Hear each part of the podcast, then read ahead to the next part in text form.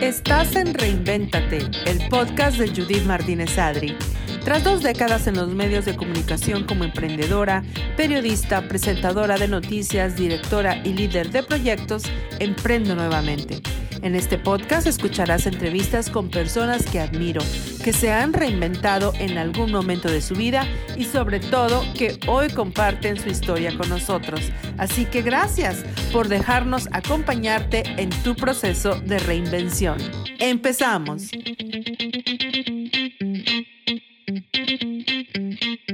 ¿Qué tal y bienvenidos una vez más a Reinvéntate? Ya sabes que en estos episodios conocerás las fascinantes historias de personas que se han reinventado, que son líderes, que han salido adelante, que son unos triunfadores, que son exitosos y sabes qué?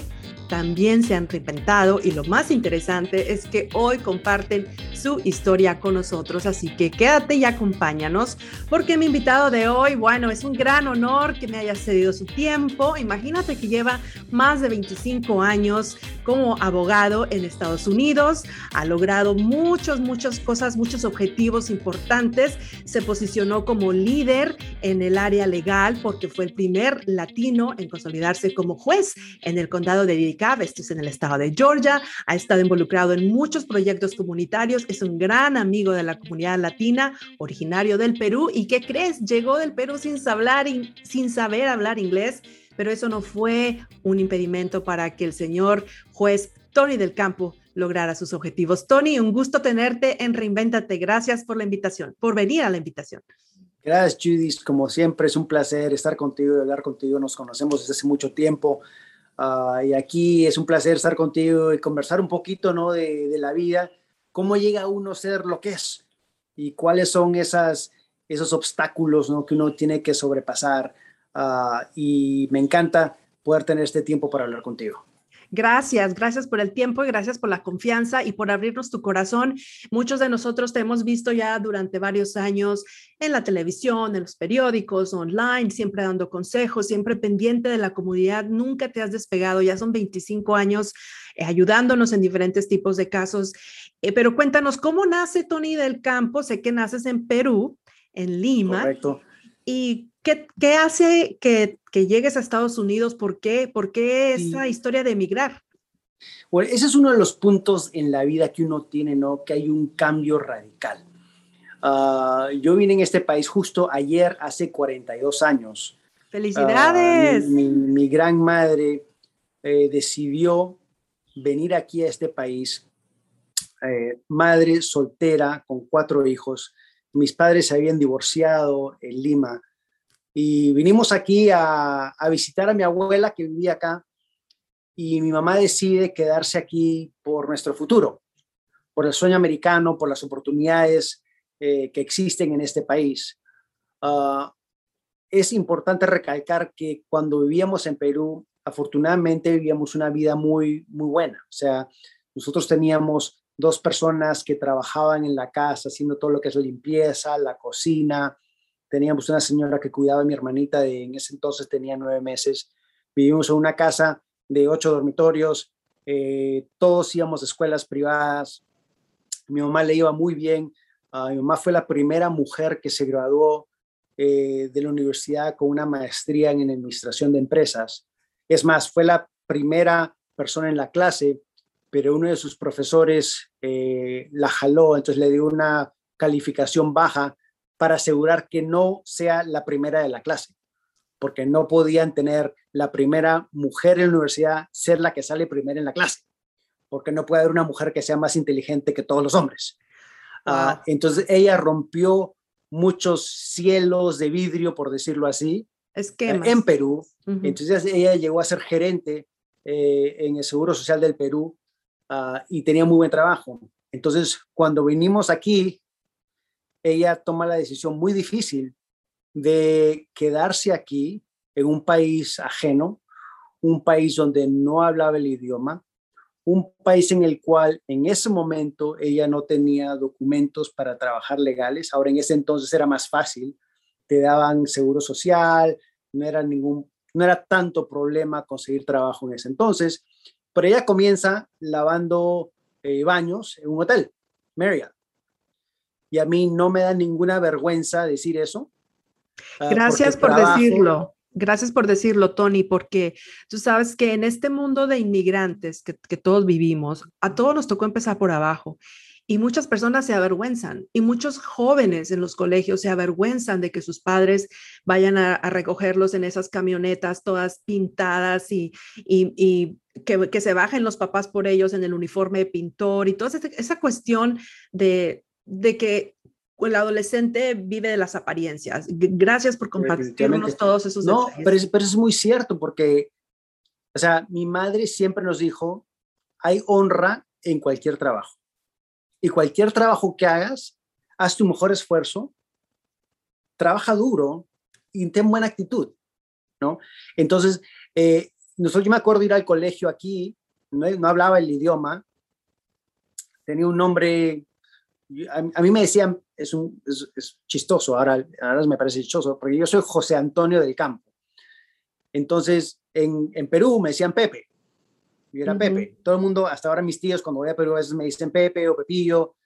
Ah, pero llego a este país, ah, mi tía también vivía aquí, la hermana de mi mamá, y cuando nos registran en el colegio, eh, el, ah, el, el, el, director del colegio le pregunta a mi tía cuál era mi nombre, entonces ella lo escribe, y él dice, ¿Pipi? y mi tía, no, no, no Pipi, no Pipi. Entonces ella dice, bueno, ¿por qué estás en un país nuevo? hagamos algo nuevo, ¿por qué no Tony? yo, ok, y me quedé con Tony y Tony me quedé con Tony, ahora todo el mundo me conoce. ¿Qué edad, tenías? Ah, tenía 10 años. 10 años. Fue tu primera reinvención, de Pepe a Mi Tony. primera, de Pepe a Tony, la primera reinvención. Entonces, para mí, o sea, yo nunca había tenido que hacer una cama en mi vida, nunca había tenido que limpiar o aspirar, hacer nada de eso pero eso fue algo que nosotros aquí nos unimos mucho más, yo y mis hermanas, tres hermanas, yo y mi mamá. ¿Tú eras el mayor o tenías, hermanas más mayores que tú? Eh, mi hermana mayor tenía 15 años en ese entonces, la segunda tenía 14, yo tenía 10 y mi hermanita tenía 9 meses. Wow. Entonces venimos todos aquí ah, y siempre me voy a acordar cuando llegamos al aeropuerto de Miami. En Perú, obviamente en julio, es invierno, pleno invierno. Entonces me acuerdo todos veníamos con unos abrigos súper gruesos. De lana, oye, esos de lana que te hacen sudar. Sí, somos de los 70 con las capuchas, con las cositas aquí y todo eso. Y me acuerdo que se abren las puertas de, del aeropuerto para ir a la calle y te da esa, esa ola de, de calor de vapor, en Miami. ¿no? Sí, ese vapor que sientes que te ahoga. ¿Qué es esto? Este es un país totalmente ajeno a lo que yo estaba acostumbrado esa fue la primera vez que, ok, este lugar totalmente distinto. Ah, pero gracias a Dios mi madre tomó esa decisión. Eh, yo me acuerdo las noches que ella llegaba a la casa con las manos rojas de los químicos, porque ella nunca había hecho eso en Perú, ah, y llorando, ¿no? Porque en qué me he metido, soy un país que no entiendo, no entiendo el idioma, ah, la gente me habla mal, eh, y ella tenía mucho más educación que todas las personas que la contrataban en ese entonces. Entonces, pero ella trabajaba dos y tres trabajos y nosotros cuidábamos a mi hermanita y limpiábamos, íbamos al colegio. Y mi mamá, como te digo, siempre nos dijo, estudien, tengan buena actitud y trabajen duro. Esas son las tres cosas que nos decía. Ah, y gracias a Dios, a todos nos ha ido extremadamente bien. Ah, mi hermana, mi hermanita menor, que ya no es hermanita, tiene 40 años, ah, ella es abogada en Maryland mi hermana por encima mío, la que tenía 14 cuando llegó, ella es, este, tiene maestría en psicología, es, es una psicóloga en, Ohio. Y mi hermana mayor, ella y su esposo tienen un negocio de construcción muy, muy este, exitoso. Entonces, todos hemos tenido, gracias a Dios, mucho éxito aquí. Entonces, eh, mi mamá, eh, justo ayer mi hermana escribe una, una nota en Facebook eh, alabando a mi mamá por ser una mujer tan guerrera, tan trabajadora, que nos sacó todo adelante, que dio lo de ella, o sea, dio una vida muy cómoda para ella, para vivir, un, venir a un país extranjero con cuatro niños, sin conocer la cultura, sin conocer el idioma. Uh, entonces, esas son, cuando dices, ¿cuáles son tus, tus role models, no? O sea, es mi madre. ¿no? Porque, o sea, no sé francamente si yo haría eso. ¿Cómo se llama tu mamá? ¿Cómo se llama tu mamá? Ida. Ida. Ida, sí. Ok, doña Ida, le ah. estamos dedicando esta parte del podcast o el podcast completo. Eh, realmente que eh, me encantaría conocerla. Si está por Atlanta, me gustaría tomarme un café con usted, porque de estas son las mujeres que necesitamos aprender constantemente, ¿no? Tanto hombres como mujeres. Eh, Tony, ¿cómo fue tu infancia criado por, por una mujer? Em, claro, no tanto mi infancia, porque, o sea, lamentablemente en Perú, honestamente, yo llegué a conocer a mi madre, francamente, en este país. No era que obviamente no la conocía, pero cuando tienes nanas, tienes personas que te ayudan, no hay tanto acercamiento, en mi opinión, entre padres y hijos.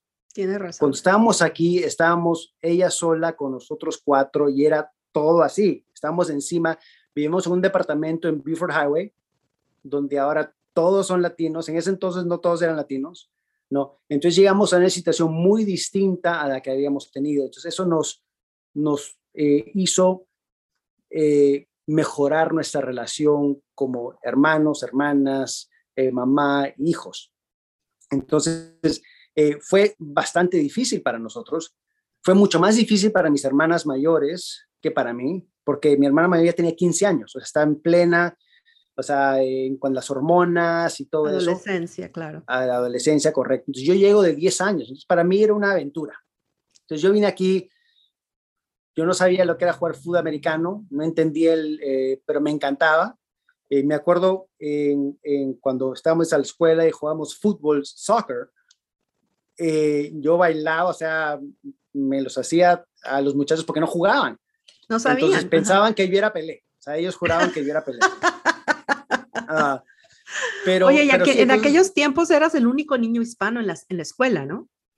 Habían, habían otros dos muchachos en la clase, o sea, en, todo el grado, no la clase, porque eran tres clases, pero en todo el grado habían otros dos muchachos que eran latinos ah, y yo era el tercero. Ah, entonces, pero había en ese entonces, que imagino que todavía algo similar, es English as Second Language. Entonces, la mitad de la clase la pasábamos todos los inmigrantes. Había muchas personas de Vietnam. En ese entonces venía mucha gente de Vietnam. Había mucha gente de China, había unos muchachos de Corea y latinos, ¿no? Entonces, este, pasamos la mitad del, del día escolar eh, aprendiendo inglés y la mitad nos metían en clases de, de matemáticas, donde es un, un, idioma más, o sea, son números, ¿no? entonces no tienes que saber uh, el idioma para, para saber sumar, restar, multiplicar y todas esas cosas. ¿Y cuánto te tomó entender el idioma y hablarlo así fluido y ya sentirte pues estadounidense, ¿no? Porque eventualmente... afortunadamente, cuando eres joven, yo aprendí a hablar inglés en siete meses, ya estaba casi perfectamente bilingüe y todo, porque, porque no, no había mucha gente hispana, entonces tenía que aprender. Entonces mis amigos en mi complejo de apartamentos no había ningún latino, entonces éramos entonces era como haciendo señas y me acuerdo otra anécdota chistosa, en, vivimos en julio, ¿ok? Entonces ese octubre, me acuerdo, estábamos ahí un día y había hecho un par de amiguitos en el complejo de apartamentos y vienen a mi casa y están como todos pintarrajeados y me dicen, vamos, y yo no sé qué está pasando. Entonces me, me rompen la camiseta, me ponen betún en la cara. Y entonces fuimos y, y tocamos la puerta de una persona y hice una frase y nos comienzan a regalar golosinas. Era Halloween. Ah. y tú no, sabías qué era.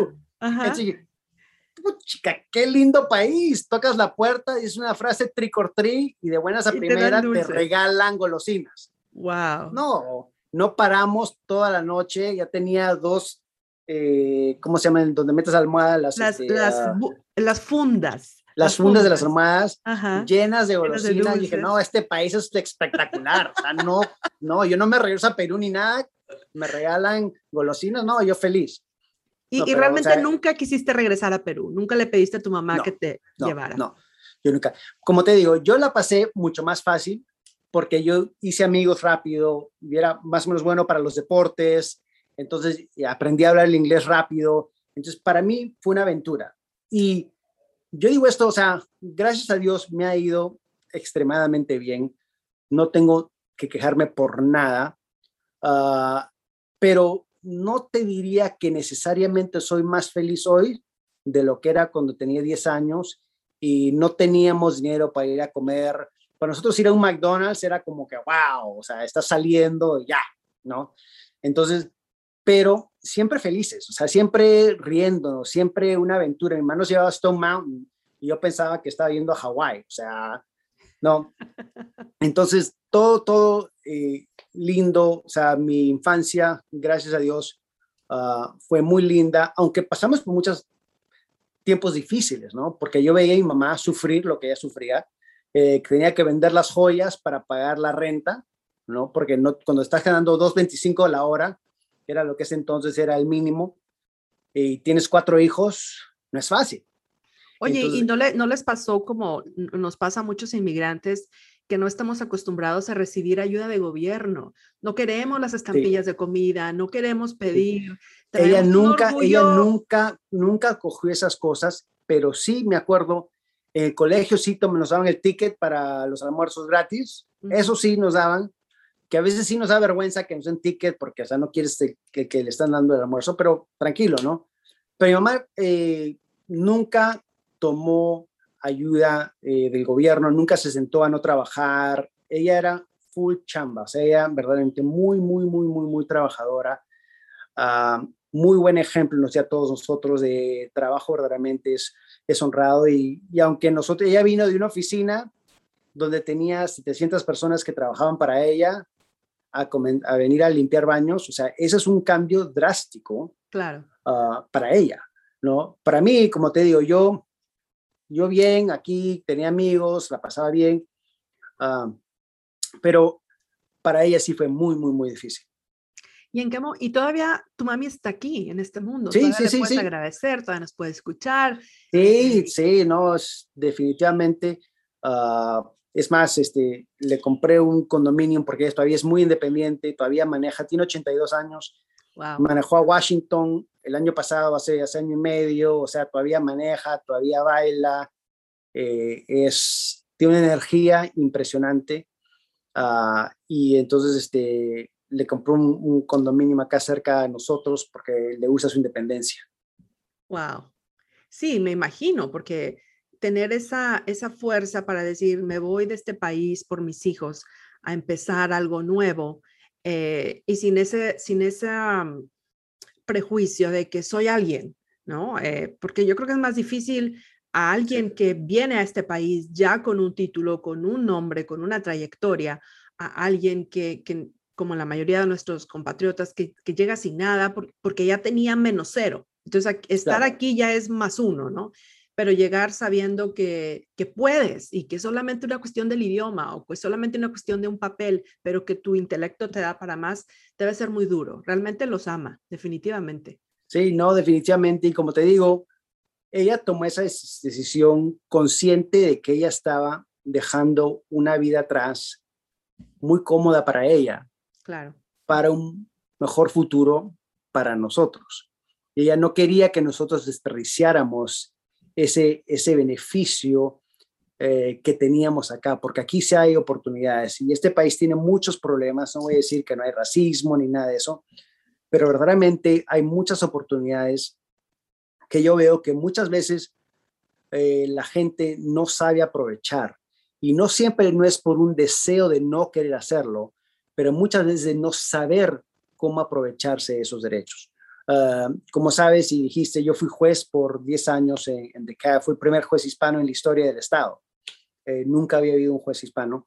Y Oye, fui, ¿qué se creo que siente? ¿Qué se siente, Tony? O sea, cuando, cuando ves tu vida y cuando estás analizando, dices, wow, llegar de acá a 10 años, no saber inglés y, y bueno, ya soy abogado y, y me nombran juez. O sea, eso es como que, ¿qué más le puedes pedir a la vida, no? Es, es un gran Sí, o sea, yo, yo, como te digo, yo, gracias a Dios, Dios siempre me ha iluminado y he estado en situaciones muy, muy, muy fáciles hasta cierto punto.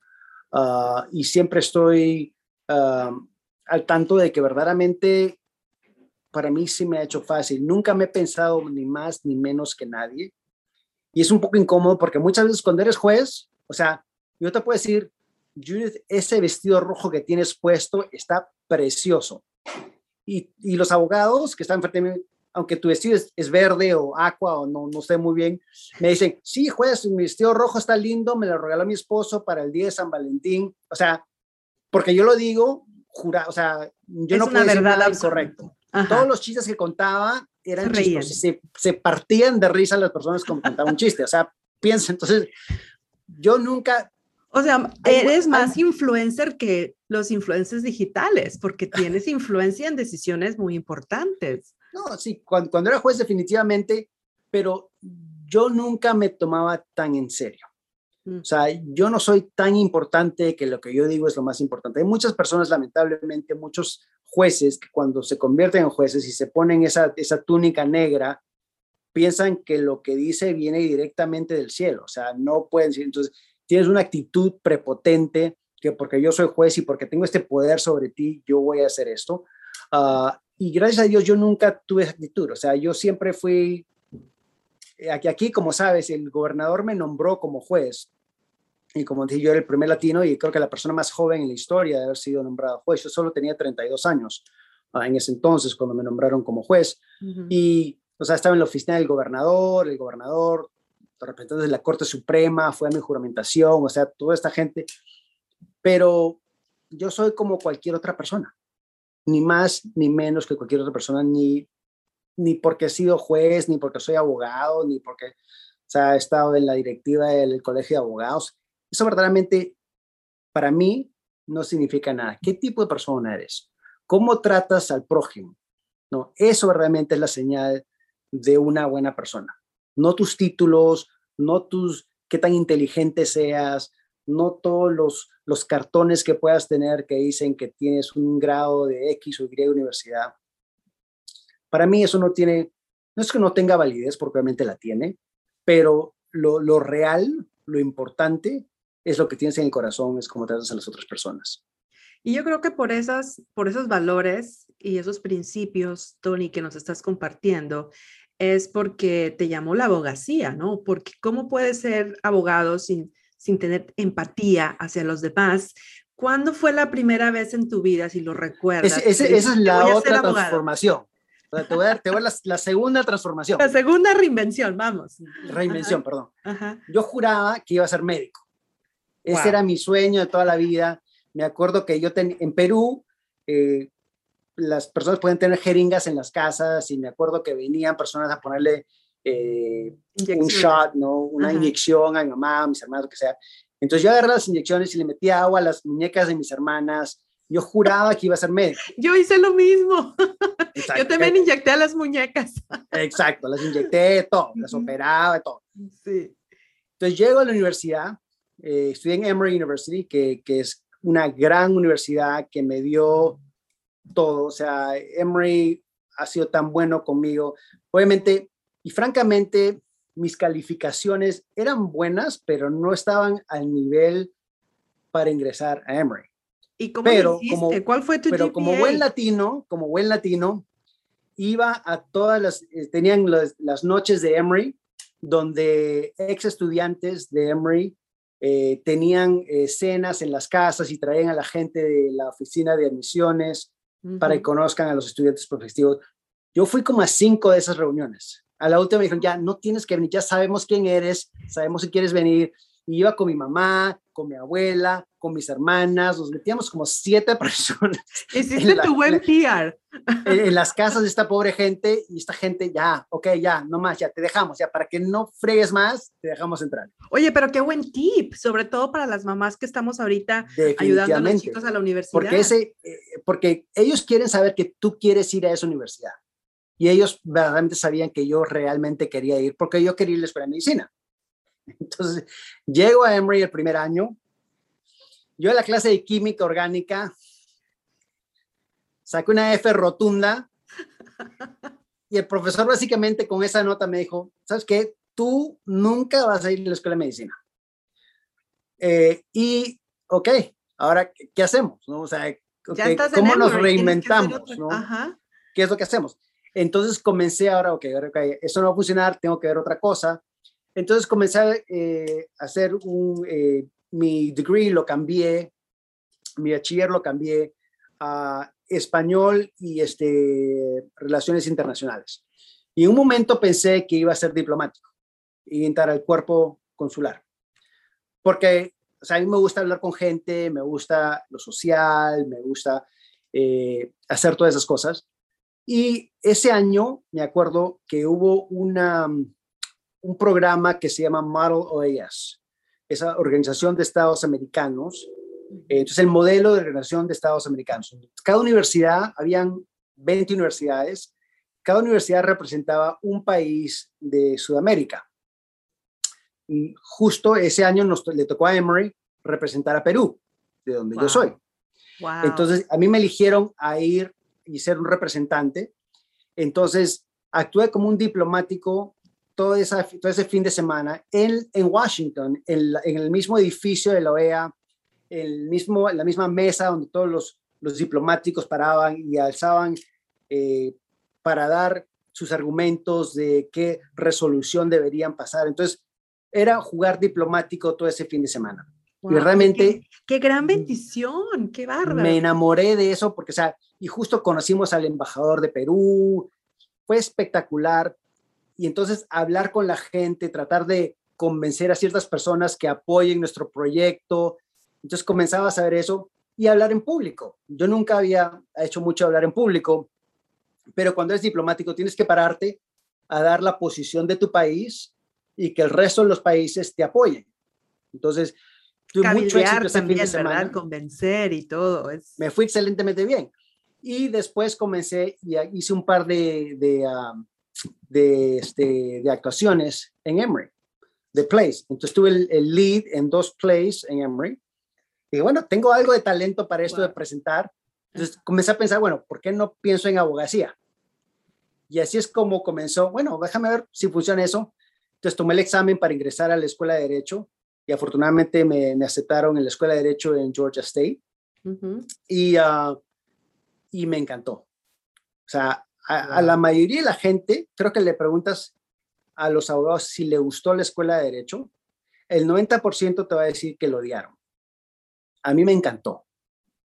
Porque hasta ahora, como te imaginarás, me gusta, no argumentar, pero Siempre me gusta defender, claro. ¿Cómo piensas? ¿Qué es lo que piensas? Y a veces, aunque yo realmente no lo piense, quiero hacer como... Entonces, quiero empujarte a ti a que me des tú, lo que tú realmente piensas. Tu argumento, claro. Eso a veces puede frustrar mucho a mi adorada esposa, pero... Que Por cierto, le mandamos un gran saludo, eh, que llevan ya bastantes 28 años, casados. 28 años. 28 y es mucho más inteligente que yo. Ella tiene el doctorado. Eh, ella suma cum laude y todo, yo suma dificultad. O sea. Oye, pero los dos somos bailarines, ¿eh? Nos hemos visto en muchas fiestas, bailan muy bien. Ella baila muy bien. Sí, y ella es, o sea, ella es americana, su mamá es cubana, su papá es americano, pero ella habla el español mejor que yo. O sea, tiene un doctorado en, en, literatura eh, hispanoamericana con una concentración en, en literatura antiesclavista de Cuba. Eh, fue catedrática en la Universidad de Emory, fue catedrática en Furman, en Carolina del Sur. Entonces ella es muy, muy inteligente ah, y, linda y gracias a Dios hemos tenido un muy, muy feliz matrimonio. Tenemos dos lindos hijos que ya no son tan chiquitos tampoco. Ya, mi hijo ya tiene 24 años, ah, está en su segundo año, ya empieza su tercer año de escuela de Derecho. Y mi hija o sea que del campo y Grayson va a seguir creciendo, ¿ah? ¿Se va a expandir? Sí, pero no con él todavía. Yo le he dicho que ah, no quiero que él trabaje conmigo por lo menos por tres años. Quiero que aprenda, no, no solito, pero quiero que vaya en estudio donde otra persona le diga, eso está bien, eso está mal, que no sea el papá diciéndole, porque lo escuchas distinto si es tu padre. Entonces quiero que tenga un poco de experiencia fuera de, de, lo que yo estoy haciendo, porque ese es su sueño del trabajar conmigo, es lo que él quiere hacer. Ah, y yo también, pero quiero que espere un poquito. Wow, mira qué, qué buen consejo, Tony, porque la mayoría de los padres envisionamos o imaginamos que el hijo eventualmente va, va a hacer lo que uno quiere o lo que uno disfruta, porque lo que quieres es disfrutar el tiempo juntos, ¿no? Entonces, qué rico que, que, vaya, que se vaya a dar ese momento, pero qué sabio de tu parte dejarlo que él madure, porque el papá sigue siendo el papá. Entonces uno tiene que aprender a trabajar con la familia. A mí nunca se me olvida cuando yo trabajé con mi esposo 10 años, tuvimos que llegar a un acuerdo de 8 a 5, no éramos pareja, él era mi jefe y, punto, ¿no? No, no involucrábamos los sentimientos y muchos empleados nunca supieron que éramos pareja hasta después. Entonces, es, es una práctica muy interesante. Te felicito por pensar así. Sí, no, definitivamente, pero como te digo, o sea, el, el derecho ha sido muy bueno, decido ir a la escuela de derecho, eh, una carrera, gracias a Dios, muy exitosa. Eh, comienzo en Greenville, en Carolina del Sur, porque mi esposa consiguió trabajo en Furman, en la Universidad de Furman en Carolina del Sur. Entonces, nos fuimos, iniciamos allá, aunque siempre había vivido en Atlanta, eh, seguimos el sueño de ella y yo pude encontrar trabajo en Carolina del Sur. Ah, después nace mi primer hijo y ella decide, ¿sabes qué? Quisiera quedarme con los niños en la casa, por lo menos por los primeros cinco o seis años. Y gracias a Dios por, por mi carrera y el éxito que tuve, pudimos tomar la decisión juntos de, ok, tú te puedes quedar en la casa y yo trabajo, entonces nos mudamos de vuelta a Atlanta eh, gracias a Dios tuvimos mucho éxito en ese entonces, antes de ser juez. Eh, y ahí Porque fuiste uno de los primeros abogados en abrir su firma eh, y en español. Sí, en ese entonces no había muchos abogados hispanos. Es más, en Carolina del Sur fue el primer hispano que abrió un estudio en toda la parte alta de Carolina del Sur, en el Upstate. En Greenville no había ninguno, y era el, el único. Y ese es un buen beneficio. Y cuando hablo con jóvenes, les digo, mira, no dejen sus raíces, no dejen el idioma, porque yo veo lamentablemente muchas personas vienen y al querer que sus hijos se asimilen mucho en este país, dejan lo bueno, dejan la, la capacidad de hablar el idioma, que te abre muchísimas puertas.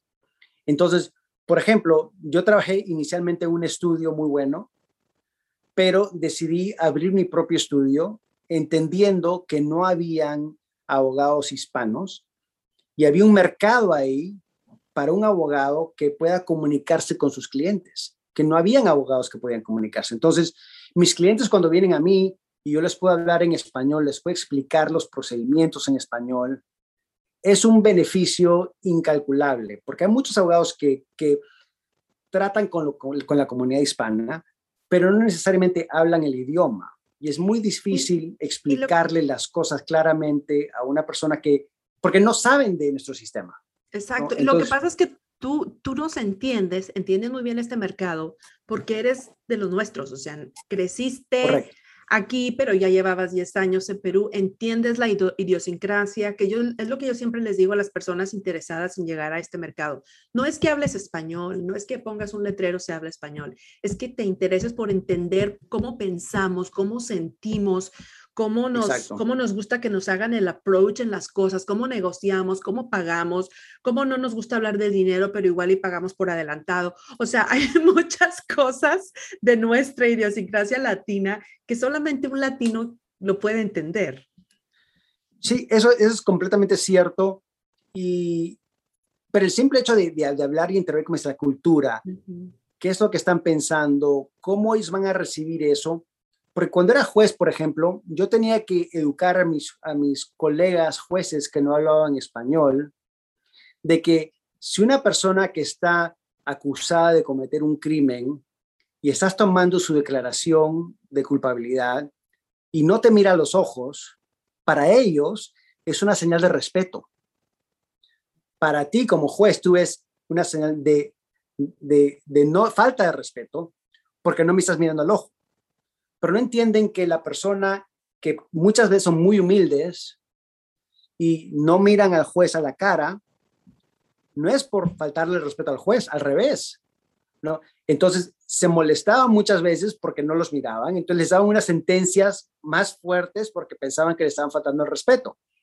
Entonces, es otra parte de ser juez y formar parte de, una, o sea, de un conjunto de jueces estatales que yo podía explicarles esas cosas. Claro, que si no eras el vínculo, eras el vínculo entre la comunidad y entre ellos. Fíjate qué importante lo que estás diciendo, porque para los latinoamericanos la autoridad digamos, el sacerdote, el doctor, el maestro, el papá, la mamá, la abuela, el abuelo, el juez, obviamente, no, te, no vas a, atreverte a levantar la mirada porque es, nos remontamos a, a, los españoles, no a la conquista, o sea, todo esto que traemos de generación tras generación. Correcto. Wow, qué, qué interesante. O sea que tú... y por eso y por eso la diversidad en la rama judicial, en mi opinión, es tan importante. Y a mí me encantaba ser juez, nunca hubiera salido de ser juez. Lamentablemente, eh, no les pagamos a los jueces la compensación que se merecen.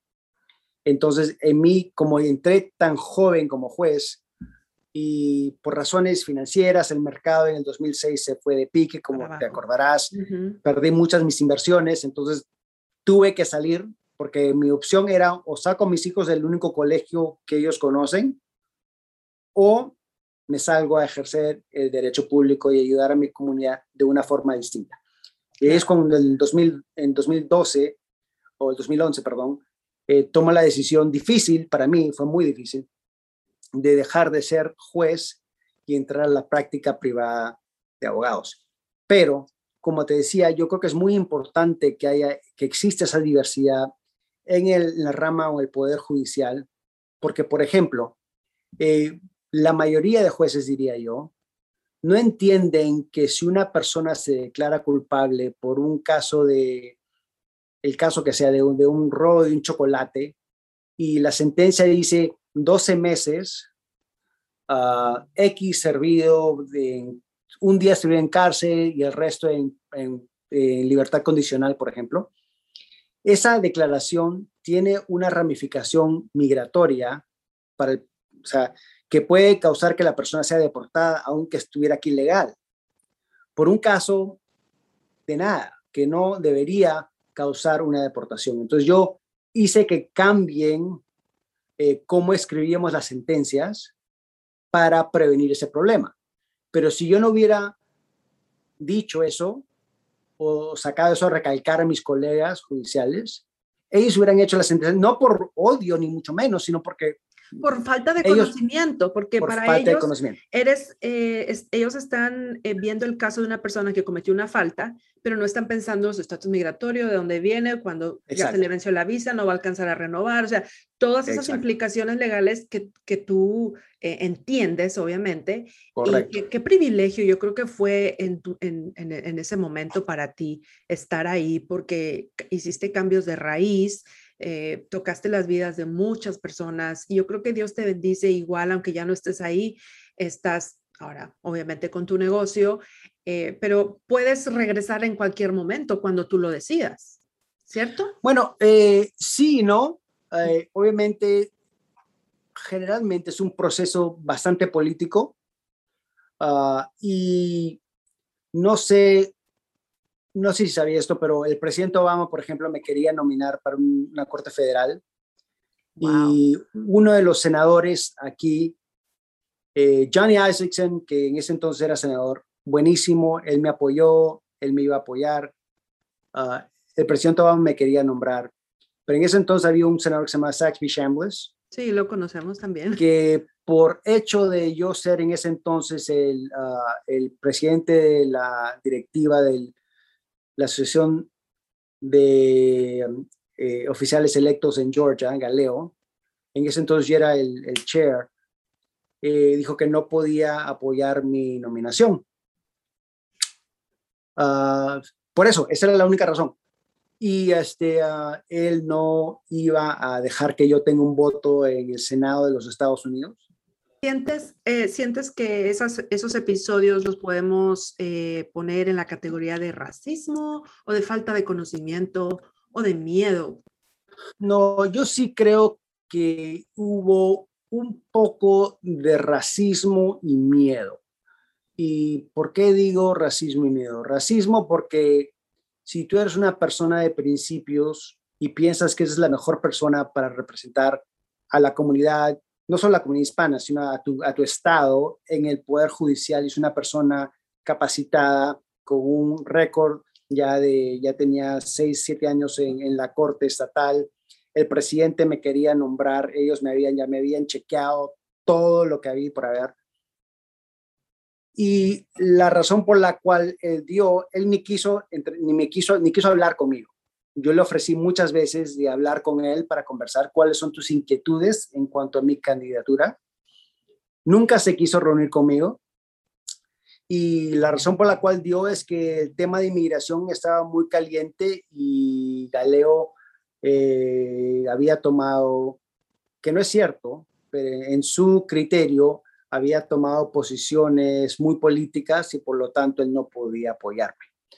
Ah, también la otra razón fue, como te imaginas, cuando yo era juez, yo hablaba mucho con estudiantes, con estudiantes hispanos, con estudiantes minoritarios y yo les contaba mi historia como te he contado aquí hoy. Exacto, de hecho te vi en un video que por ahí fue hace 10 años en DICAP, precisamente hablando con los estudiantes, contándoles la historia de tu mamá, cómo llegó tu mamá, exacto. Y eso... Ese mismo video fue la segunda razón por la cual él dijo que no me iba a nombrar.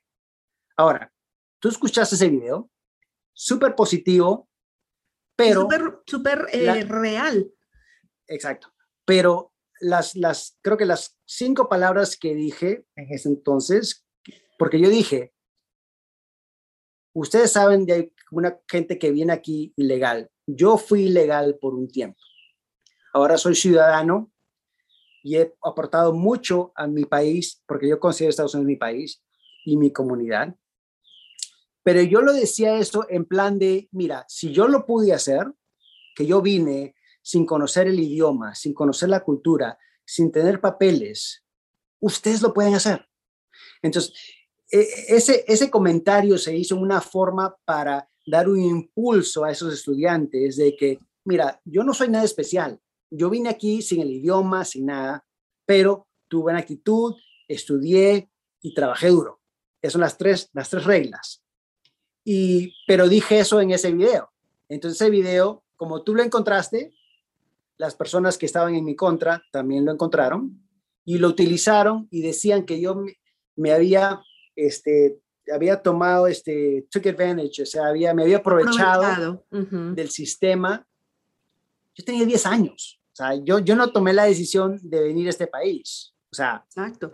Tú aceptaste la decisión de tu madre y hiciste todo tu esfuerzo por, por ser un ciudadano positivo y productivo para la comunidad. Que de hecho cuando ves ese video y a las personas que nos están escuchando en los comentarios del podcast te voy a dejar el link para que veas ese video del que estamos hablando porque está muy conmovedor y de hecho eh, la moderadora del video eh, te hace segunda y dice exactamente si él lo logró, ¿por qué ustedes no lo van a lograr? Era un video completamente motivacional para los estudiantes. Pero e, ese video que estás hablando... de contexto. Y yo no sabía que tú me ibas a sacar a relucir que visto ese video, pero es el video que él vio y dijeron que yo estaba, me estaba, este, estaba, este, I was bragging, estaba... Sí, que estabas como presumiendo de que mira, fui ilegal y lo, igual y pude. Exacto, como que decía, mira lo que hice, ajá, yo me hice el vivo y... Exacto. Lo sacaron de contexto. Pero bueno. qué, qué difícil, qué difícil digerir ese, ese suceso en tu vida, ¿cómo, ¿cómo lo superas y dices, bueno, ya, borrón y cuenta nueva, sigo adelante? Sí, esa es otra reinvención. O sea, vamos por la tercera, muy bien. Exacto, porque, porque uno dice, puchica, eso es lo que yo quería. No te imaginas el número de, de congresistas, senadores, con los cuales yo hablé por esos, ese año que, estaba, que me estaban vetando, que me estaban viendo toda mi vida, a vida y por haber todas las cosas que había hecho, las que no había hecho, o sea, todo, todo, o sea, organizaciones nacionales como eh, NALEO, LULAC, MALDEF, el Congressional Hispanic Caucus, todas estas organizaciones y el senador Menéndez escribiendo cartas en mi favor, reuniéndose conmigo, apoyándome. O sea, ha sido un trabajo bastante arduo de reunirte con todas estas gentes para llegar a un lugar donde pensaba que iba a llegar.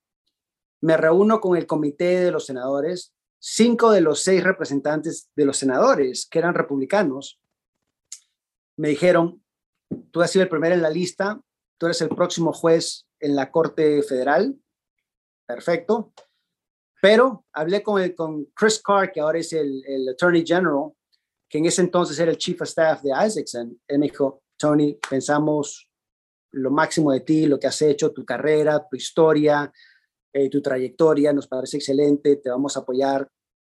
Pero el otro no quiso reunirse conmigo y me bloqueó. Después de todo esto, este año de trabajo, entonces, tienes razón, fue, fue muy decepcionante porque uno dice, mira, uno trabaja tanto y por el simple hecho, que en mi opinión, de ser latino y apoyar y estar como comunidad y hablarle a mi comunidad para que sean mejores, para que sean buenos ciudadanos, para que estudien, para que se mejoren, tratando de ser un buen ejemplo para nuestra juventud, de que sí la puedes hacer si trabajas duro, ¿no?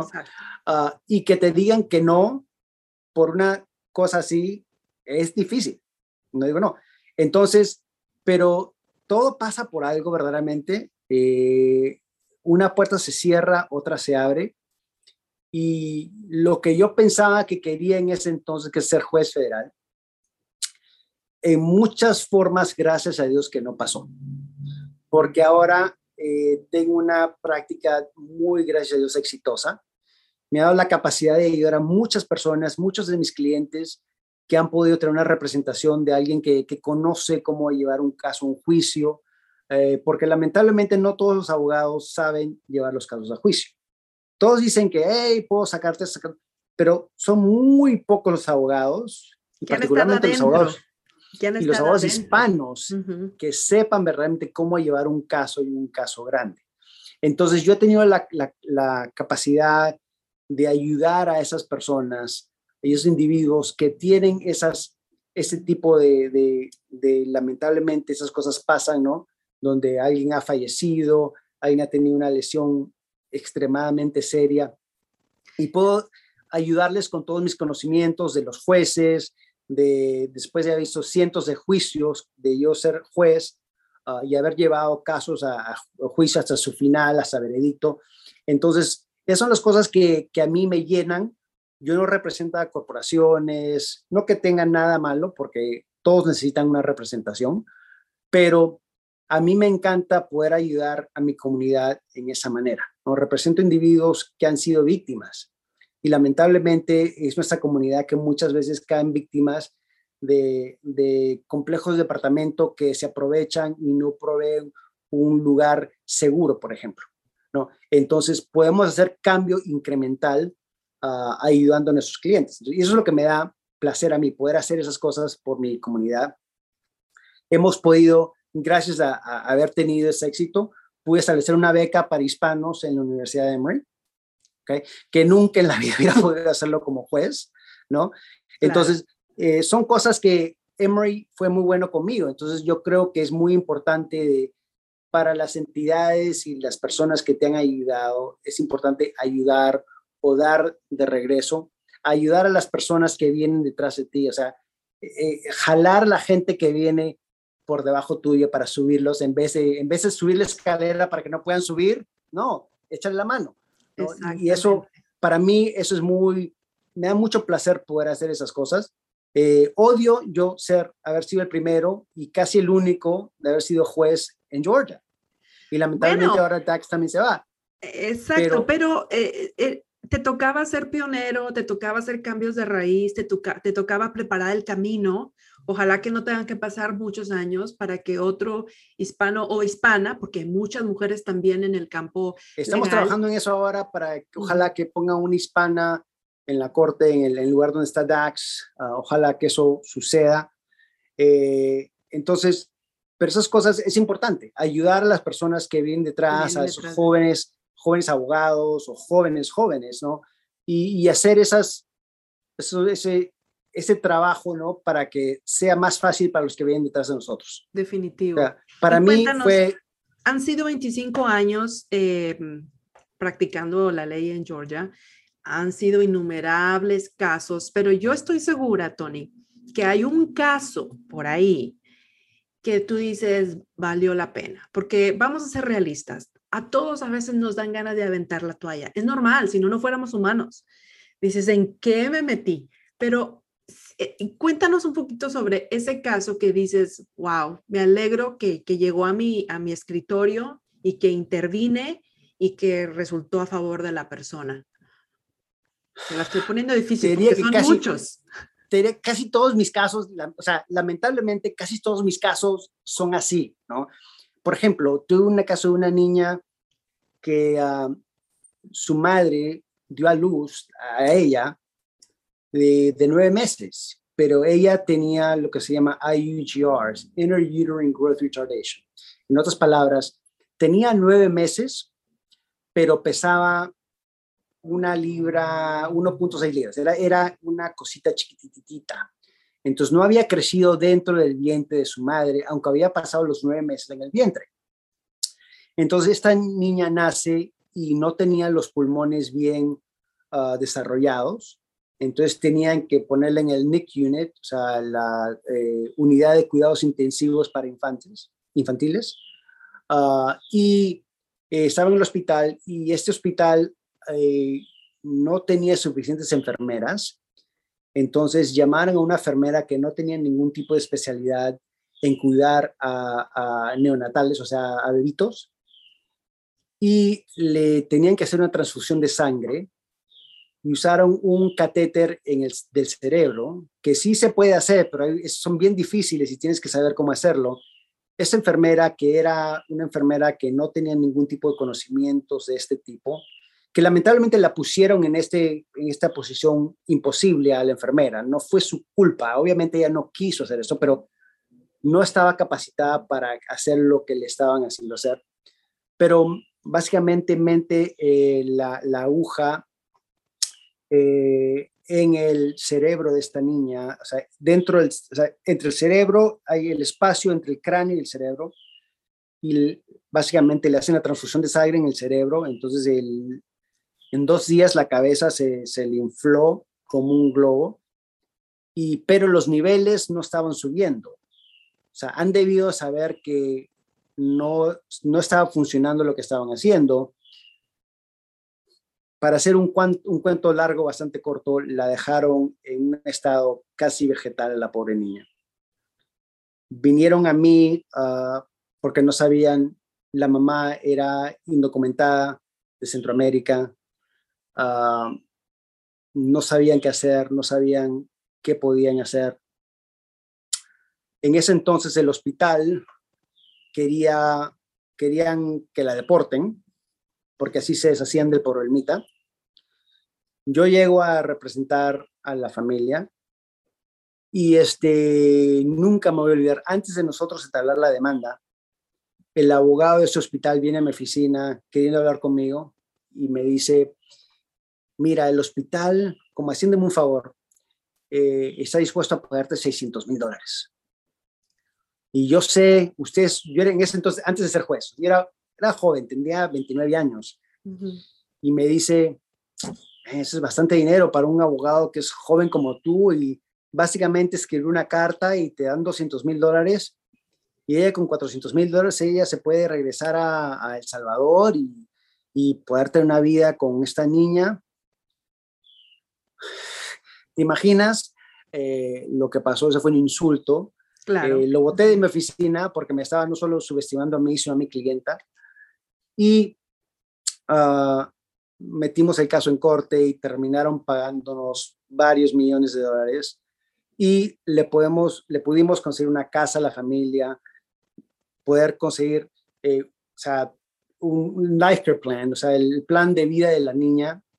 Y la niña sobrevivió por por casi 12 años eh, vivió esa niña y ya se recientemente falleció porque tenía muchos problemas, pero eso es algo que nunca hubieran podido hacer ellas por, por su cuenta.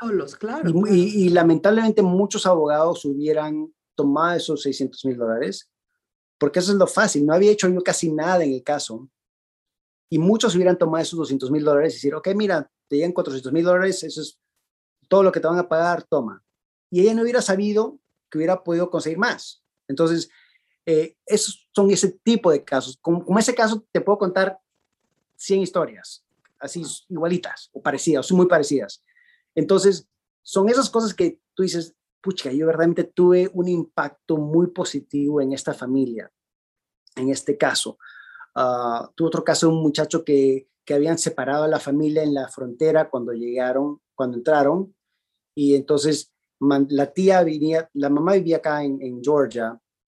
Me están viendo con una tía, niño y niña, hijos de esta señora que vivía acá, los agarran en la frontera, la regresan a la tía y a estos dos niños los mandan a Nueva York, los separan y ah, después eh, alguien termina violando a este niño que tenía 10 años en ese entonces. Ah, y básicamente no querían devolverle al niño a la mamá, no querían dejarlo salir. Otro, otro tema así, entonces eh, su abogado de inmigración, porque tiene abogado de inmigración, me contactó para ayudarlos en el tema civil por lo que le había pasado al niño. Eh, es otras historias que, que, te parten el alma, pero cuando puedes sacar algo bueno de eso y sacarle eh, una estructura que le pueda pagar universidad al niño, una compensación que le dé un futuro al niño para que pueda salir de esto y poder hablar con él y decirle, ¿sabes qué? Tú vas a poder hacerlo, tú puedes, no, no vas a dejar que eso te defina como persona, son ese tipo de cosas, ese tipo de historias que realmente uno puede tener esa, ese impacto y por eso me encanta hacer lo que hago, porque puedes tener ese impacto. O sea, yo antes, antes de ser juez, yo representaba a las compañías. Y entonces, uh pude conseguir que no tengas que pagarle 6 millones de dólares a esta persona. Ok, excelente. Y la pobre persona está en estado vegetal. O sea, no hay mucha satisfacción en, en causar que la compañía ahorre mucho dinero. Para mí, ¿no? Entonces, por eso hago yo hago lo que hago ahora, ¿no? Porque hay mucho más satisfacción en ese, en ese lado de, la B, por decirlo así. O sea, es el lado moral, claro, es el lado moral y es el lado espiritual y, y, esto nos remonta a tus principios, o sea, lo que, lo que tu mamá te, te, te infundó, lo que aprendiste como familia, lo que aprendiste como inmigrante y gracias a Dios por gente como tú, porque tantas cosas que pasan allá afuera que nuestra comunidad no sabe, que tiene miedo, que elige a la persona equivocada, que no lo entienden y, tantas vidas que se pierden, es, realmente lamentable. Pero lo, lo, afortunado es si tú estás en Georgia y estás ahorita pasando un caso difícil, no pierdes nada en, en, preguntar. Y algo que me encanta de los abogados en Estados Unidos es que pues son muy accesibles, que rápido te pueden decir, ¿sabes qué? Aquí sí hay caso o aquí no hay caso y no le busques más. Eso es muy importante porque en la desesperación, Tony, uno dice, es que sí hay, no, no, escuchar que el, que el cliente, el abogado te diga, no, no, no pelees porque no, no hay, no tienen los elementos necesarios, es muy importante. Y, y otra parte importante en eso también, Judith, es, y es bueno buscar una segunda opinión porque no siempre la primera persona va a tener los conocimientos para saber si hay caso o no hay caso. Y otro ejemplo que tenemos ahora mismo, estamos representando un muchacho, caso súper interesante, lo asaltaron eh, en un centro comercial, en el estacionamiento de un centro comercial, ah, le saca una pistola, él le tira la billetera y se va corriendo a la tienda y le da un derrame cerebral, un stroke. Y el muchacho hablaba inglés, tenía 32 años, perdió la capacidad de hablar inglés por el stroke. Yo no, yo no sabía que eso podía pasar. O sea, alguien hable perfectamente inglés y no te olvidas, pero ya no puedes hablar más inglés. No, sí, sí, sí pasa porque yo tuve, bueno, yo no tuve un stroke, gracias, gracias a Dios, pero sí tuve una intervención de vida o muerte y cuando recobro la, el conocimiento, por el, los primeros dos, tres horas no entendía ningún idioma. O sea, es, rarísimo, son cosas del cerebro. Que el cerebro, claro. Me parece rarísimo, pero cuando hablé con su neurólogo me dice, sí, no, eso es completamente común, no común, pero pasa con frecuencia con personas que tienen derrames. Y, porque... Eh, este médico me dijo que él había trabajado con personas que habían salido de Israel mm. ah, y que solo, este, que hablaban inglés, pero también hablaban este, hebrew, y se vinieron después de la Segunda Guerra Mundial, les dio un stroke y ya no podían hablar inglés, solo hebrew. Wow. Entonces él había visto muchos de esos casos, entonces, pero bueno, eh, y pude conseguir las evidencias de que ese asalto causó el stroke, o sea, causó el derrame cerebral. Derrame cerebral que se le olvidó el inglés y no podía.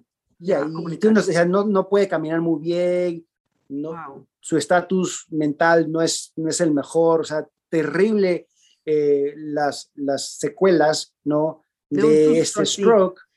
Y ah, a él, había contratado un abogado y faltando dos meses para que se termine el tiempo de prescripción, que es el tiempo que tienes para entablar una demanda, le dije, ¿sabes qué? Aquí no hay caso, buena suerte. Gracias a Dios, alguien le dio mi nombre, un familiar, un amigo, vino a mi oficina y dije, mira, no sé si hay caso o no todavía, porque tengo que hablar con expertos para decirme si es que esta embolia puede ser causado por el susto que te corrió por el asalto. Pero voy a tomar tu caso. Entonces tuvimos que rápidamente buscar expertos y eso.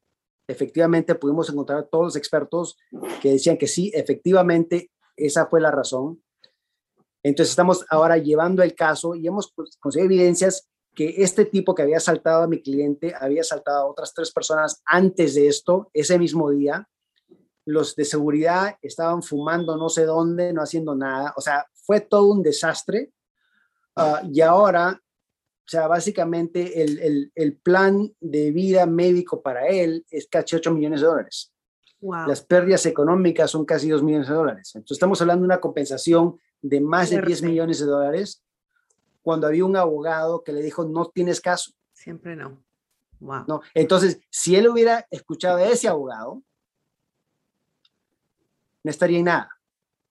Entonces nosotros pudimos conseguirle, lo metimos en terapias, o sea, es otra cosa. Y eso ahora, o sea, está, no va a llegar a ser lo que era, pero está mucho mejor de cuando nosotros lo, lo vimos por primera vez. Sí, definitivo. Y sabes qué, yo quiero recalcar mucho esto, eh, Tony, a nuestra comunidad que es nueva en este país. Ahorita que están llegando mucha gente de Venezuela, mucha gente, eh, pues también eh, veremos mucha gente de Cuba. en nuestros países, los países latinoamericanos, la ley no es tan efectiva y a menos de que estés peleando con una corporación no hay, tan, no hay tantos beneficios. Pero aquí sí las leyes están para protegerte. Aquí sí hay una protección, sí hay abogados buenos, sí hay confianza, sí las cosas sí suceden. No, te, no vas a estar colgado años en un caso hasta que te resuelvan. Y si mientras te resuelven, pues vas a ver algún tipo de beneficio físico en el caso de que te resultes lesionado. Así que por favor, comunidad, entren a la página de web del abogado del campo. Todos los, los datos los van a ver en las eh, notas del podcast, todas sus redes sociales, donde encontrarlo. Vamos a poner links a YouTube, a las entrevistas que ha dado para otros medios.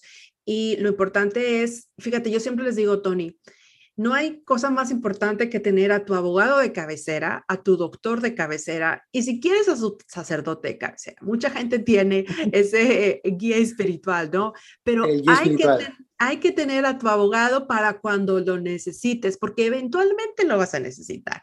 O sea. Correcto. y es importante también saber que no todos los abogados hacen todo. Claro. Es el abogado que te dice que puede hacer todo, al que, del cual tienes que correr correr rápido. Porque, si yo te digo, yo puedo hacer derecho a inmigración, derecho, derecho laboral, derecho doméstico, quieres un divorcio, quieres una corporación, te accidentes en el trabajo, o sea, es imposible, en mi opinión, hacer todas esas cosas y hacerlas bien. Eh, tienes que verdaderamente especializarte en algo, porque si no, para verdaderamente saber lo que estás haciendo y meterte verdaderamente, yo sé de todo un poco sé derecho penal, sé derecho de inmigración, sé derecho eh, laboral, sé derecho corporativo, pero yo no me atrevo a darle un asesoramiento legal a alguien en esas ramas de las cuales yo no sé. Porque si alguien me viene con un tema de inmigración complejo, yo le digo, ¿sabes qué? Mira, anda este abogado. Si vienes con un tema penal, anda con este abogado. Yo les recomiendo abogados que sé que van a hacer buen trabajo para ellos, pero yo no lo hago porque sé que es bien difícil estar al tanto de todas las leyes, porque es, es, es increíble el monto de leyes que se pasan, que cambian todo el tiempo. Y como dices tú, tú tienes toda la razón. En este país, la ley está aquí para todos y ninguna corporación es más grande que cualquier individuo, el individuo más pobre. Entonces, yo sé que en nuestros países el que tiene más plata gana. Si la corporación puede, si la compañía puede pagarle al juez, eso aquí no sucede. Y yo sé que es bien difícil para nuestra gente creer, no, es el que tiene, No, no. Aquí sí, o sea, yo represento a mucha gente que es muy humilde, que ha tenido corporaciones inmensas que le, has pagado, que le han pagado una compensación multimillonaria. Entonces, tienes que, tienes que saber hacerlo, tienes que tener un buen abogado que te sepa representar, pero aquí el individuo es tan persona, aunque estés ilegal. Sí, eso una persona no tenga documentos, esa persona tiene tantos derechos como la persona que está aquí, el ciudadano que esté aquí. ¿no? Y eso es muy importante. Y estamos viendo, o sea, yo ahora estoy en, la, en el liderazgo del Colegio de Abogados en Georgia. Eh, justo me acaban de, de, juramentar como tesorero y en dos años llegué a ser el, el primer presidente hispano en el sí, Colegio te vi, de te vi en internet eh, cuando hiciste Sí, la juramentación, la te tocó juramentación. hacerlo por Zoom. Por Felicidades por, Zoom, la primera eso. vez. Esta, este, este año sí lo hicimos en vivo. Ujú. El año pasado sí lo hicimos por Zoom porque no hubo reunión anual del Colegio de Ujú. Abogados. Y somos más de 50 mil abogados en el estado de Georgia. Entonces es un honor muy grande para mí, ¿no? Eh, llegar a ser el presidente de esa Sigue siendo, organización. sigue siendo pionero. Ahora te toca liderar la, la organización, pues la de, de The Organization, no hay otra, de abogados del Estado. Eh, Sí. Creo que por ahí se te van a presentar muchas más oportunidades de seguir siendo pionero, de seguir levantando la bandera eh, latino-peruana, obviamente, eh, sin olvidarte de tus raíces, de tu mamá, de, bueno, toda esta vida tan hermosa que has tenido en el estado de Georgia, pero eh, que no te olvidas de dónde vienes. Creo que es eso de los... uno de los Definitivamente, mensajes. como, como digo, yo soy, un, yo soy la persona más patriota en este país porque yo amo a este país, a Estados Unidos. Yo amo a este país porque este país me ha dado muchísimo. Me ha dado la oportunidad de venir, ser un indocumentado sin hablar el idioma, que ha tenido, gracias, muchísimo éxito. He podido darle una muy buena educación a, mis hijos, ¿no? Tener, gracias, una muy buena vida. He podido ayudar a otras personas que han venido detrás de mí, a las personas que ayudo como, como abogado, que a mis clientes, ¿no? Entonces, mi historia no pasa en muchos países, porque lamentablemente Mm. en muchos de nuestros países, en mi experiencia, si no tienes cierto apellido, si tu tez no es blanquita, ah, Exactamente. eso tiene un efecto negativo en si vas a poder salir adelante, ¿no? En este país no es así. Aquí no importa, y eso son muchas de las cosas que yo les asesoro a mis clientes cuando vienen con sus hijos. Me encanta hablar con sus hijos. Siempre les, les pregunto, ¿están en el colegio? ¿Están estudiando? ¿Dónde van? Échenle ganas, sigan adelante. Cualquier cosa, aquí estoy. Yo les ayudo. Yo estoy en la junta directiva de Emory también. Y le digo, mira, si quieren ir a Emory, pásenme la voz. Yo te puedo ayudar con eso. O sea, porque y también la gente piensa que tienes que ser rico para ir a la universidad, que no es cierto. Yo fui a Emory, mi mamá en ese entonces no era rica. Sí terminó eh, jubilándose del IRS, trabajó para el IRS, ah, ya en su profesión, pero tomó muchísimos años para ella llegar a ese punto. En otras palabras, o sea, nosotros éramos pobres. Ella no hubiera podido costarse una educación en Emory si no fuera por las becas y toda la ayuda económica que existe para los estudiantes de bajos recursos económicos. Y Eso por tu, existe y en por este tu país. disciplina también, porque pese a que no tenías recursos y no has tenido buenos grados, pues hubiera sido complicado, pero los tuviste. Correcto, pero eso tienes que tener ganas y saber que la puedes hacer. O sea, yo les digo a la gente, mira, lo que me dice mi mamá, y no paro de decirlo, buena actitud, trabajo duro, quédate en la escuela. Son las tres cosas.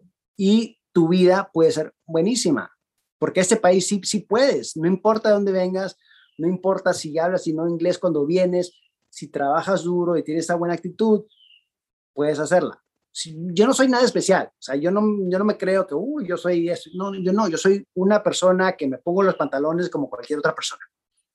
Pero he tomado, sí, lo que sí he hecho es aprovechado las oportunidades que he tenido. Y eso es lo que muchas veces aquí las personas no entienden que tienen o no creen que tienen y por eso no las utilizan.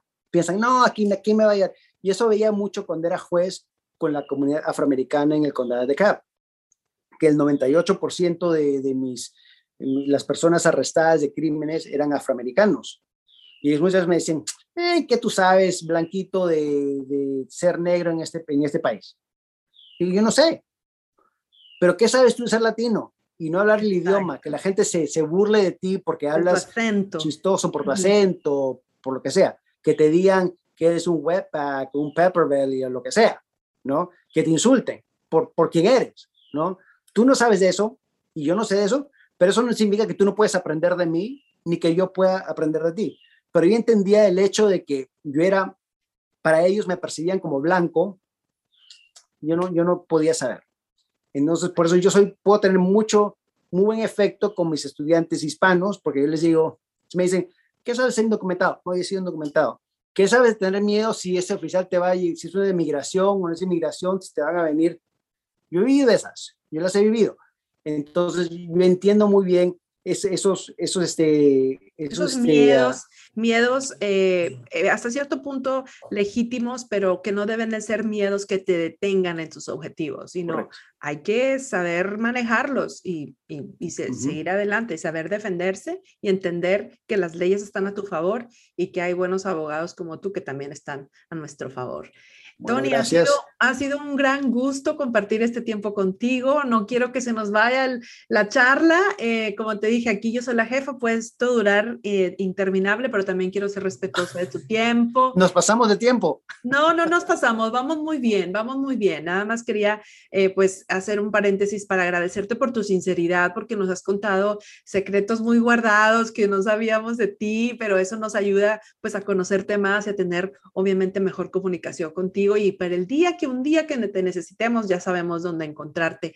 Tony, nos contaste sobre tres reinvenciones de tu vida, sobre una breaking news de algo que, que va a pasar en tu negocio muy pronto, eh, hablaste de tu mamá, de, bueno, todo lo que ha sido tu vida, una eterna bendición. Cuéntanos, eh, ¿qué mensaje le tienes a las personas que están en esa duda de la reinvención y piensan que, ah, ya tengo 40, soy inmigrante, no, no la puedo hacer en este país? ¿Cómo, cómo te despides? ¿Qué les dices? Yo le diría a la gente que nunca dude. El jugador de, hockey, Wayne Gretzky, uno pierde el 100% de los tiros que nunca hace. Tú pierdes el 100% de los tiros que nunca haces. Si no le das al arco, nunca la vas a hacer. Entonces sigue dándole al arco, sigue intentando, sigue haciendo lo que puedes hacer para mejorarte, para reinventarte, para ser la persona que quieres ser y que Dios te ha dado la capacidad de ser. Así que échenle ganas, sigan adelante y para mis jóvenes que estén ahí, estudien, tengan buena actitud y trabajen súper duro. Oye, mi última pregunta. ¿No has pensado en, en, hacer un libro de motivación o convertirte también en motivational speaker en tu rato libre? no, si eso me muero de hambre. No, Tony, un honor tenerte aquí en Reinventate. Gracias por tu tiempo, éxitos en lo que sigue y seguimos en contacto. Recuerden que todos los links a las páginas, eh, la página de internet, a las redes sociales de Tony los encuentran en los comentarios. Un fuerte abrazo, Tony. Chimpún Callao. Chimpún, gracias. Hasta pronto.